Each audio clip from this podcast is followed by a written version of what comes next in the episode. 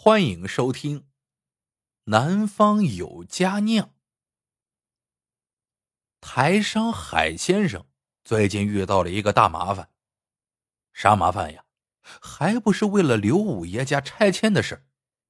海先生在镇上投资办了个厂，眼看就要快施工了，可刘五爷还定在那儿，他是软硬不吃，成了雷打不动的钉子户。这一天。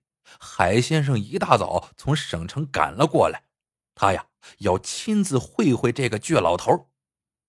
临近中午的时候，海先生在孙镇长的陪同下来到了刘五爷家开的小酒馆。这小酒馆门面不大，地段也一般，可生意却十分的火爆。海先生好奇的问：“这小酒馆怎么那么吸引人呢？”孙镇长说。这呀，叫酒香不怕巷子深。你到周末来看看，市里都有专门开车来的呢。海先生一听乐了，说道：“你这么一说，我倒想进去尝尝了。”见镇长陪客人来喝酒，刘五爷的儿子刘满福连忙亲自过来，把二人引到靠窗口的小桌落了座。不一会儿，酒菜端了上来。刘满福亲自当招待，他拿出两只印有春泥归来的细瓷青花酒盅，然后小心翼翼的斟满酒，顿时一股清香的酒味扑鼻而来。海先生抿了一小口，顿觉清香纯正，入口绵软，不由一连喝了几大口，酒盅便见了底。他笑道：“这酒太好了，见笑。”见笑啊！说罢，抬眼望望刘满福，意思是再斟些酒啊。哪知刘满福却一动不动的站着。孙镇长见状，笑道：“海先生，您有所不知，来这儿的客人呢，每人只供应二两酒。”海先生一听，若有所思的轻声说：“哦。”我早就听人说起过。孙镇长连忙问：“海先生，难道你以前听说过这家小酒馆？”海先生摇了摇头，并不回答，却站起身，走到酒馆门后，盯着崔氏小酒馆的牌匾看了看，接着又看看刘满福，满是疑惑的问：“你明明姓刘，为何门面叫崔氏小酒馆呢？”刘满福答道：“酒馆最初是家父开的，我也曾问过家父这个问题，可他老人家总是沉默不语，从来不说原因。”海先生听后不再言语，呆呆的站在那里，好像有满腹的心事。孙镇长见海先生神情有些异常，马上关心的问：“怎么了？”海先生这才回过神来，连忙说：“没什么。”联想到一些事，可能我多心了，算了，还是办正事吧。刘满福听说要找父亲谈房子拆迁的事情，马上客气的在前面带路。大家出了酒馆后门，走了一段路，来到了镇郊一大片空地上，这儿就是海先生投资建厂的地方。海先生放眼望去，这儿的居民全拆迁了，就剩下一座农家小院孤零零的在那里，显得特别的碍眼。走近一看，哪是什么院子呀？不过是几间低矮的土坯房，而且也不知道经过了多少次的加固修补，早已是破败不堪了。海先生转过身，惊讶的问：“刘先生，您父亲就住这样的房子？”刘满福脸一红，无奈的说：“其实……”并不是咱没能力盖新房，只是家父说这儿是生他养他的土坯房，住着习惯。此时，满头白发的刘五爷正半躺在屋前的一张竹椅上，笑眯眯的看着屋檐下几只飞来飞去的家燕，手里还捏着一条小虫子，摇晃着在逗燕子。直到一只燕子过来，把他手中的虫子叼走了，他才回过头来看到来造访的客人。刘老爷今年八十多岁了，可看上去很精神。听说来者意图之后，他马上站了起来，指着刘满福大声说：“我不是早就说过了吗？这房子不许拆。”海先生笑了笑，说道：“刘老先生，您看我出二十万买下这老屋怎么样？”谁知刘五爷听了，仍是不为所动。海先生上前一步，走到刘五爷面前，拿出一张纸晃了晃，说：“刘老先生，这是一张四十万的支票，这下总可以了吧？”孙镇长先是一惊，马上使劲给刘五爷使眼色，意思是这么高的价钱，见好就收吧。可刘五爷全然不顾。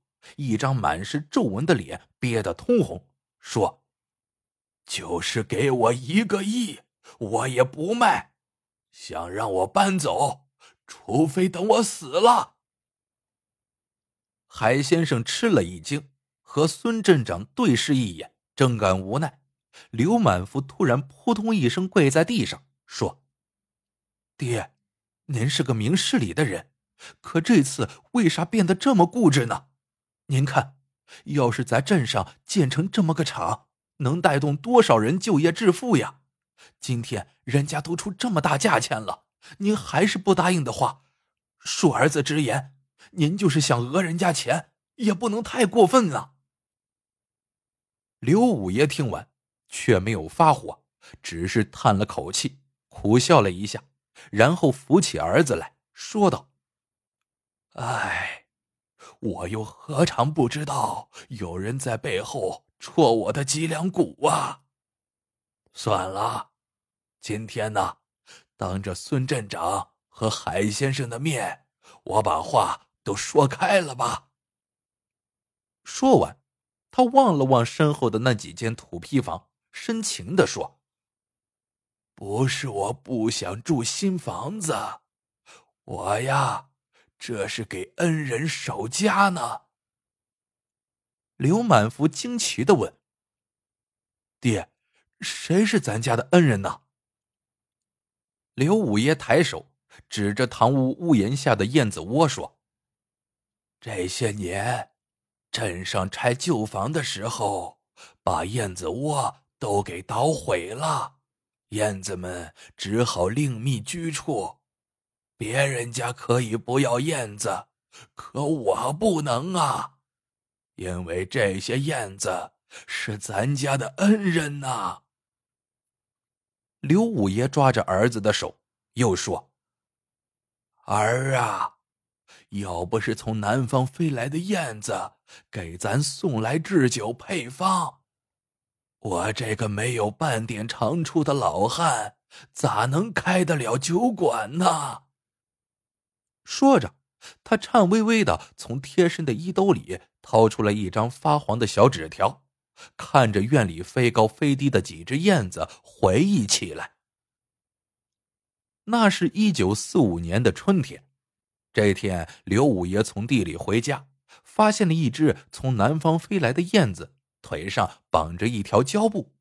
他好奇的抓住燕子，解开胶布，里面。竟然藏着一个写有制酒方法的纸条，除了配方，上面还说事情紧急，不便解释，请一定保存好这个秘方。写信人叫崔自强。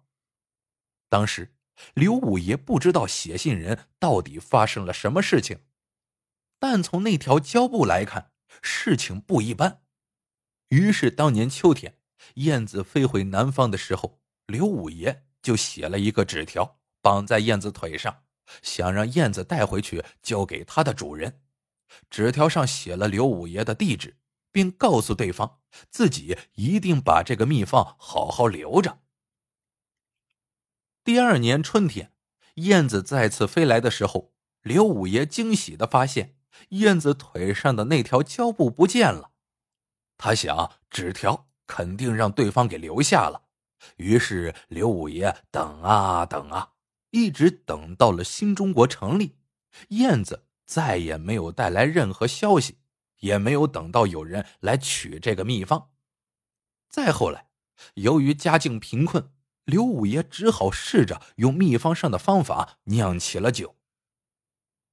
听到这儿，刘满福恍然大悟道：“爹，我明白了，怪不得咱这酒馆姓崔呢。”海先生在一边听得满眼泪花，唏嘘道：“哎，快半个世纪了呀，我终于替父亲找到了家传的秘方。”说着，他从口袋里掏出了一小片发黄的小纸条，交到刘五爷手里，说：“请您看看这个。”刘五爷一看，马上激动起来。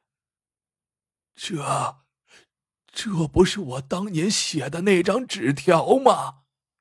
啊，怎么上面只有一个省份，另外的字呢？还有，这个纸条怎么在你的手上啊？海先生叹了口气说：“很遗憾，几十年前我父亲的书房起火。”把这个夹在书本里的纸条烧的只剩下一小片了，要不我们早就和您相聚了。接着，海先生又说：“刘老先生，这个故事您只说了一半，下面我接着补上另一半，好吗？其实，这张纸条是我父亲发现的，当时我的爷爷。”也就是那个给你写下秘方的崔自强，已经被杀害了。那是一九四四年的冬天，当时日本鬼子侵占了崔自强的家乡，烧杀抢掠，无恶不作，还霸占了崔自强的酿酒作坊。当时领队的日本小队长喝了酒之后起了歹意，把崔自强关起来，逼他写下酿酒的配方。后来。没得到只字片语的鬼子，残忍的把崔自强给杀害了。到了一九四五年秋天，鬼子战败，撤出中国，崔家的酿酒作坊重新开张，可是秘方只有崔自强一人知晓，他一死，秘方也就失传了。可有一天，崔先生的儿子无意间发现了酒坊屋檐下的一只燕子。腿上竟然绑着一条胶布，他捉住燕子，发现胶布里面有张纸条，而这张纸条就是刘五爷写的。老天保佑啊！刘五爷高兴的抢着说：“我明白了，你爷爷当时在关他的地方捉住了一只燕子。”于是悄悄把秘方写好，用胶布粘在了燕子的腿上。海先生点了点头，又继续说：“到了后来，内战爆发，海先生的父亲随着一个远房表舅辗转去了台湾，因为地址不全，来大陆寻找祖传秘方的事情也就搁置下来。”这成了海先生父亲的一桩未了心事。说到动情之处，海先生拉起刘五爷的手说：“这些年，我一直把这个小纸片带在身上，一边在大陆做生意，一边到处寻找配方。没想到，终于让我找到了。刚才我听说这个酒馆每人只供二两酒，我就想起。”我父亲曾讲过，以前我们家在南方开的那个酒馆也是这样的规矩，原来是一个制酒做法呀。刘五爷听完，颤抖着连声说：“好，好啊！我盼你们盼了多少年呢？